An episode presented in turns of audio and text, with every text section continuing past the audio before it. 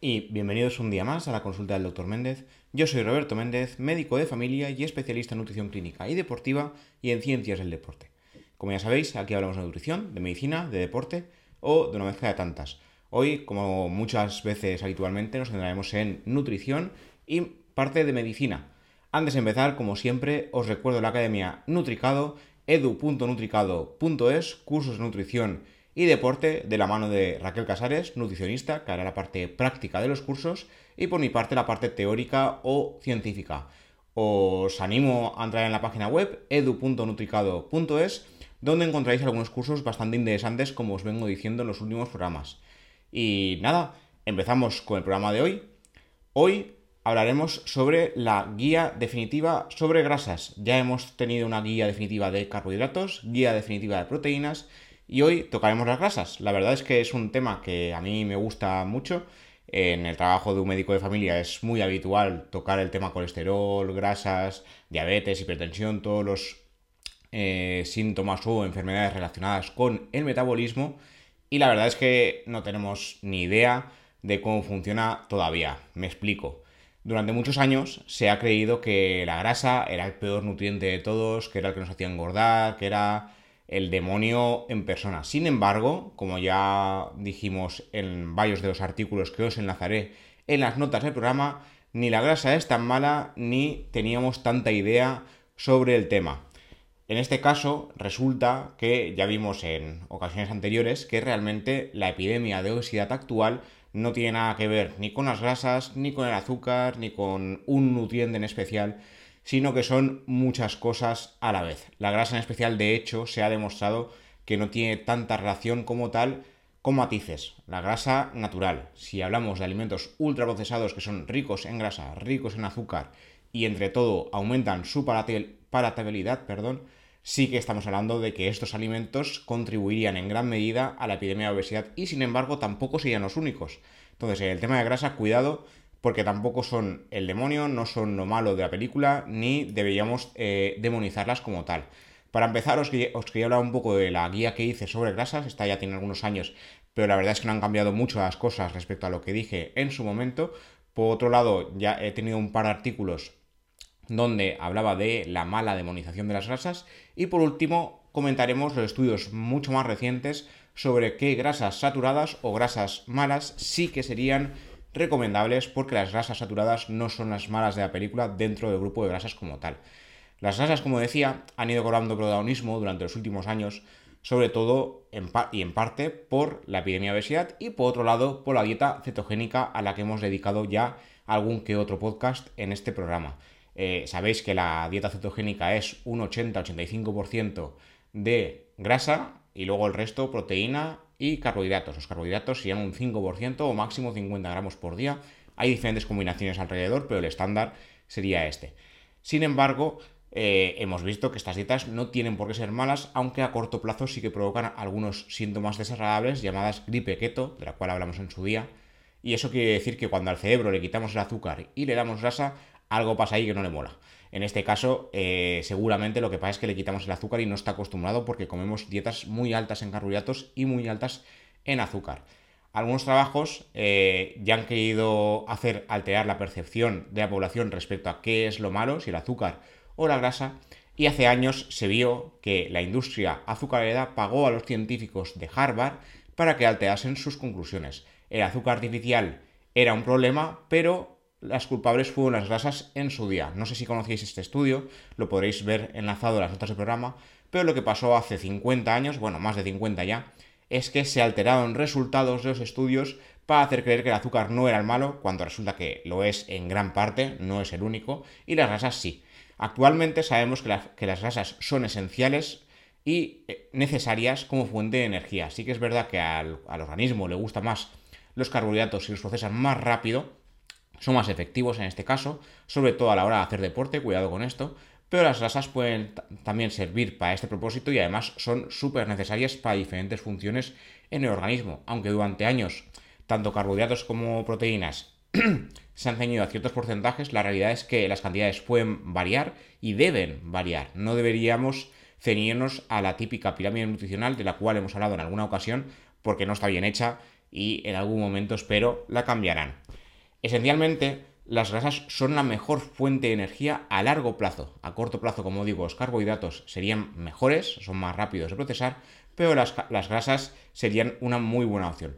Se sabe que los carbohidratos pueden usarse de manera más rápida, pero esto sería más a nivel deportivo o a nivel de algo rápido. A nivel muscular, en ejercicios aeróbicos, andar, correr o nadar y ejercicios anaeróbicos, la fuente de energía preferida será la grasa. Asimismo, tanto el corazón como el hígado suelen preferir la grasa a los carbohidratos en las actividades del día a día. Como digo, es una función de largo plazo. Sin embargo, cuando el ejercicio físico es muy intenso, más del 60% de esfuerzo corporal máximo, los carbohidratos y concretamente la glucosa cobran mayor protagonismo al convertirse en la fuente principal de energía. Por su parte, el corazón usará lactato, de hecho al corazón le gusta más usar lactato, el cual puede representar hasta el 50% del gasto energético en los ejercicios de alta intensidad. El lactato no es un remanente que deba eliminarse, no es el causante de la fatiga, sino que es una fuente de energía. Esto también es un concepto que cuando lo aprendí me quedé un poco a cuadros porque a mí me habían enseñado en la carrera que el lactato era malo, el lactato es lo peor y resulta que es una fuente de energía más y que por eso se va creando y acumulando a ciertas intensidades. Por su parte, el cerebro prefiere la glucosa a cualquier otro sustrato, pero si se adapta a consumir cuerpos cetónicos en este caso, también podría funcionar correctamente. Siempre requerirá, eso sí, como mínimo, un 20% de energía en forma de glucosa y el 80% podemos usar cualquier cosa. Las grasas no pueden entrar directamente en el cerebro por la barrera hematoencefálica, pero los cuerpos cetónicos sí. Por cada gramo de grasa, recordemos, hay 9 calorías, siendo el macronutriente con mayor densidad. El alcohol serían 7 y proteínas y carbohidratos serían 4.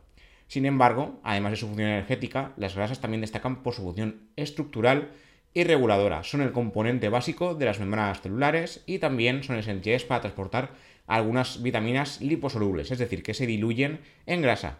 La vitamina A, la vitamina D, la vitamina E y la vitamina K son las conocidas como vitaminas liposolubles. Todas ellas tienen funciones esenciales, recordemos que la D es la vitamina E del sol, la K es la vitamina relacionada con la coagulación y la A relacionada con la visión, entre otras cosas. Hacen muchas otras funciones, pero estas son las más conocidas. La grasa también es necesaria para mantener el calor corporal y un déficit de las mismas en las dietas puede ser muy peligroso, mucho más que no comer carbohidratos. ¿Qué tipos de grasas existen? De forma natural tenemos dos. Grasas saturadas, las grasas malas, entre comillas, y las grasas insaturadas. De forma artificial tenemos las grasas trans. Estas sí que deben eliminarse totalmente de la dieta y no deberían consumirse jamás. De hecho, ya, hace años que hay leyes respecto a los alimentos artificiales enriquecidos con grasas trans. Las grasas saturadas, según las guías clínicas actuales que deberían actualizarse, se han relacionado con un aumento del riesgo cardiovascular o cerebrovascular con infartos o ictus. No deben representar, según las guías, insisto, más del 6% de las calorías diarias. Esto ya hay estudios que están diciendo que debería cambiar. De momento aún está eh, la polémica, pero ya os voy avisando de que esto hablaremos luego. Este tipo de grasas se pueden encontrar sobre todo en productos animales, carnes, sobre todo carnes rojas como cerdo, vacuno o cordero, quesos, sobre todo eh, quesos curados, a más curado, más grasa y menos lactosa. Esto es importante para quien sea intolerante a la lactosa. Cuanto más fresco sea un queso, más lactosa y menos grasa. Y al revés.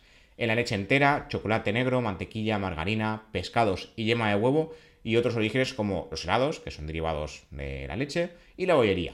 Algunos aceites vegetales, como el aceite de palma o de coco, también son ricos en grasas saturadas, pero la, eh, grasa saturada eh, vegetal no tiene nada que ver con animal. Cuidado también con esto. Según los estudios más antiguos, la grasa saturada por sí misma sería un problema metabólico y cardiovascular.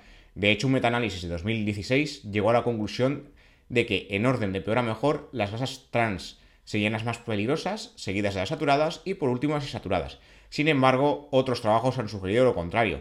De hecho, siempre se han visto las saturadas como malas, mientras que las insaturadas eran buenas, pero The Lancet en 2017, este estudio me gustó mucho, ya dijo que el riesgo cardiovascular a las grasas saturadas se había exagerado y a las grasas en general también.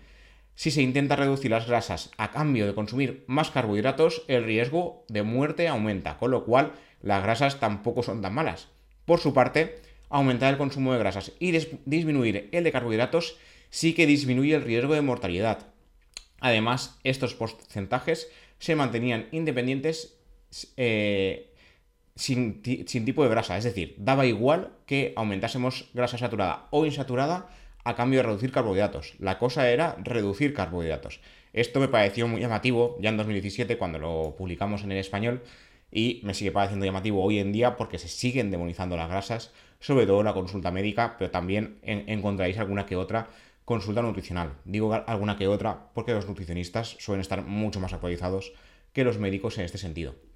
Luego, en 2017, el mismo año que el estudio de The Lancet, el British eh, Journal of Sports Medicine volvió a sugerir algo similar. La grasa en general no es un problema y las grasas saturadas en particular tampoco. La evidencia actual no sería suficiente para respaldar los porcentajes de consumo de las guías clínicas y no habría evidencia para sostener el mejor, el menor consumo de grasas saturadas respecto a insaturadas, y menos aún de sustituir grasas por carbohidratos. Esto es una locura y debería ya reflejarse en las guías clínicas. Para continuar, las grasas insaturadas, las grasas buenas, entre comillas, siempre, según las guías actuales, eh, serían las que debían consumirse en mayor cantidad, dado su potencial para reducir el colesterol malo o colesterol LDL. Como hemos hablado en otros podcasts, de hecho, del colesterol HDL creo que tenemos ya dos, solo del de HDL, que es el colesterol bueno. Ni el bueno es tan bueno, ni el malo es tan malo, ¿vale? Eh, la finalidad de aumentar el consumo de grasas insaturadas sería, como no, reducir el riesgo cardiovascular. En este tipo de grasas, a su vez, hay varios subtipos. Grasas monoinsaturadas y poliinsaturadas, dependiendo de su fórmula química.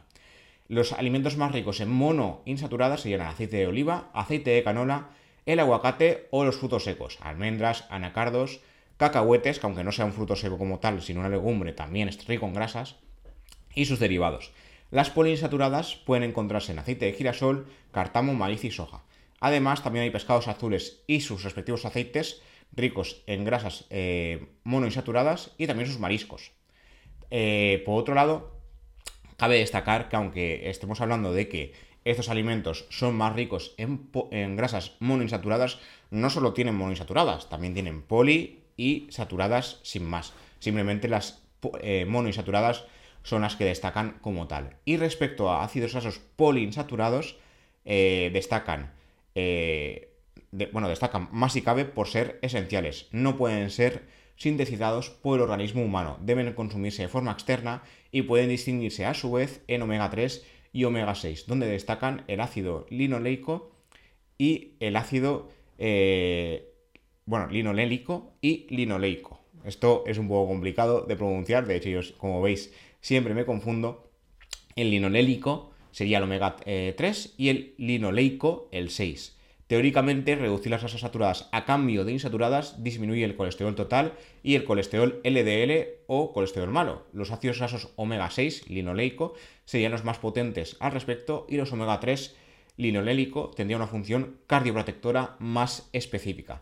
Y respecto al tema de consumirlos de forma externa, que no sé si lo, he puesto un poquito después en el artículo, ya os digo que los estudios indican que eh, consumirlos de los alimentos es mejor opción que consumirlos en forma de aceites vegetales o medicación. Existe medicación de ácidos grasos omega 3, de hecho las, las, damos como ya última, última opción para reducir el colesterol malo o LDL, pero lo ideal sería mejorar la alimentación. Pero esto de mejorar la alimentación es complicado de que entre en la mentalidad de la población general. Por su parte, algunos estudios han llegado a sugerir que los ácidos grasos omega 6 podrían aumentar el riesgo, aunque otros trabajos lo han desmentido. Actualmente, la hipótesis más defendida es que habría que hacer una buena relación de consumo. Ácidos grasos omega 3, omega 6, 4 a 1, más omega 3 que omega 6, pero sigue habiendo falta de evidencia. Por el momento, eh, lo que está pasando es que los trabajos más recientes ya hablan de un nutricionismo, es decir, culpar a un macronutriente de forma específica no es lo ideal. De hecho, es el tipo de alimentación y los alimentos en especial y el estilo de vida lo que deberían tenerse en cuenta. Los ultraprocesados serían los más malos de todos y luego ya vendrían los alimentos procesados y los frescos. Los frescos en especial, mientras no os alteremos para que aumenten su palatabilidad, no tendrían que ser un problema. Para finalizar, las grasas trans o grasas hidrogenadas son un tipo de grasa artificial que se forma cuando el aceite vegetal se endurece tras procesarlo. La función de estas grasas es la conservación de los alimentos para que duren más tiempo frescos de forma artificial. Asimismo, también tienen un elevado uso en la cocina de algunos reservantes. Ya en 2015, el British Medical Journal advirtió de su potencial para aumentar el riesgo de mortalidad y el riesgo cardiovascular. No tienen ningún beneficio a nivel orgánico conocido, simplemente otorgan sabor y textura y ayudan a conservar mejor los alimentos. Su consumo, según las recomendaciones, sería limitarlo al 1% de las calorías diarias, pero actualmente el Consejo ya ha cambiado. La FDA de Estados Unidos ya las prohibió en 2015 y la Organización Mundial de la Salud pretende que este mismo año 2023 queden eliminadas totalmente de ninguna forma de alimentación. Para finalizar, como ya adelantamos en la guía de carbohidratos, eh, existen determinados planes alimentarios donde los porcentajes de macronutrientes siguen estables, 45-55% de carbohidratos, 30-35% de grasas y 10-15% de proteínas. Esto, como ya hemos visto, no tiene por qué ser así. De hecho, en las dietas ceto o dietas muy bajas en carbohidratos se lo pasan por el forro y no pasa absolutamente nada. Simplemente al principio hay que adaptarse, pero sin más. En este caso, como digo, una dieta cetogénica estándar, o 70-80% de grasa, 15-20% de proteína y 5 de carbohidratos, y sin más. Si se busca una cetosis intensa, eh, se debería dividir el peso por la mitad para calcular los gramos de hidratos diarios. Si se pasa 70 eh, kilogramos, tan solo deberíamos consumir 35 gramos de hidratos para llegar a una cetosis de alta intensidad. Siempre tienen que ser menos de 50, pero si queremos hacerlo ya al filo, deberíamos disminuirlo más. Eh, a nivel deportivo, eh, la dieta keto, como ya os dije, no ha demostrado ser la panacea, pero tras una keto adaptación sí que hay personas que mejoran significativamente su rendimiento. Luego, por otro lado, os quería comentar eh, un artículo que se publicó en la revista Nutrients, en este caso hace unos poquitos años, donde ya se habló de que habría que dejar de lado las recomendaciones de más grasa insaturada, menos eh, saturada, eh, demás, todo lo que hemos hablado hasta ahora, esto debería cambiar. En 1990 ya se, se llegó a especificar un límite de no más del 10% de calorías diarias basadas en grasas saturadas algo en lo que insisten las guías más recientes, donde ya hablan de un 6%, como os he comentado. Sin embargo, la hipótesis de que las grasas saturadas causan enfermedad es más antigua y anticuada, mencionándose por primera vez el año 50, en la década del 50, perdón. En aquella época se observó que estas grasas tienden a aumentar los niveles de colesterol sanguíneo, lo que a su vez se relacionaría con mayor riesgo cardiovascular. Fue el fisiólogo Ansel Keels de la Universidad de Minnesota el que postuló la hipótesis, y la American Heart Association la adoptó como un dogma inamovible, aunque la única evidencia al respecto era un estudio observacional donde se comparó el consumo de grasa saturada y el riesgo cardiovascular en 12.000 hombres de Europa, Estados Unidos y Japón.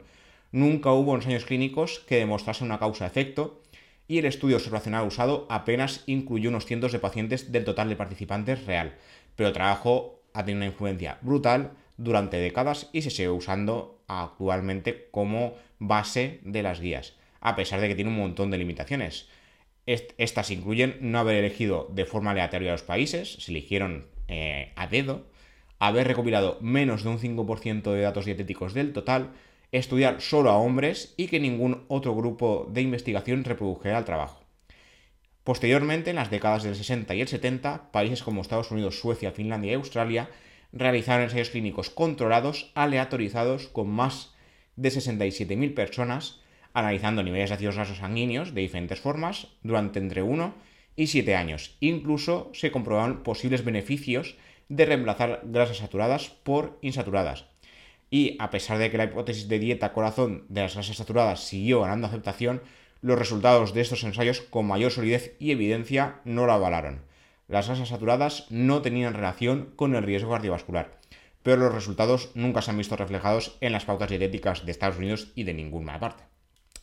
Según los autores del editorial, hasta el presente año se han realizado al menos 10 revisiones, el editorial que digo es el de Nutrients, que he comentado al principio, se han realizado al menos 10 revisiones de ensayos clínicos, o sea, no ensayos clínicos como tal, sino revisiones de ensayos clínicos, que esto es la evidencia ya top, sobre el consumo de grasas saturadas y riesgo con conclusiones dispares. Ni siquiera la revisión sistémica actualizada de la Cochrane de 2020 obtuvo evidencia sobre posible relación entre grasa saturada y riesgo cardiovascular, algo que también concluyó la revisión Cochrane de 2015. O sea que ahí, estamos mal. Sigue sin haber evidencia entre consumo de grasa saturada y riesgo cardiovascular. Como digo, esto no ha cambiado, sigue estando la cosa que no hay evidencia como tal. Y un último estudio que os quería comentar, ya para finalizar, este me gustó mucho, es que lo que estudió es que si las grasas saturadas, de nuevo, si tenían relación con el riesgo cardiovascular y si había algo por ahí. Y lo que se vio en el Congreso de la Sociedad de Cardiología Europea de 2021 es que habría que dar una vuelta de tuerca. No todas las saturadas son malas, de hecho, como digo, ninguna lo sería, pero el alimento del que provienen sí importa. No todas las saturadas son iguales. En este caso, los investigadores recuerdan que la relación entre grasas saturadas y enfermedad no ha sido totalmente clara, como ya he comentado hace un momento con el, en el editorial de Nutrients, y en su nuevo estudio habrían eh, dividido los alimentos de los cuales provienen. Las grasas saturadas de la carne sí se asociarían con un mayor riesgo en comparación con otros alimentos ricos en grasa. Además, aunque a su vez también se ha detectado que aquellas personas que consumen más carne también eran los que tenían mayor IMC o índice de masa corporal de media, algo que también se relaciona con un aumento del riesgo cardiovascular.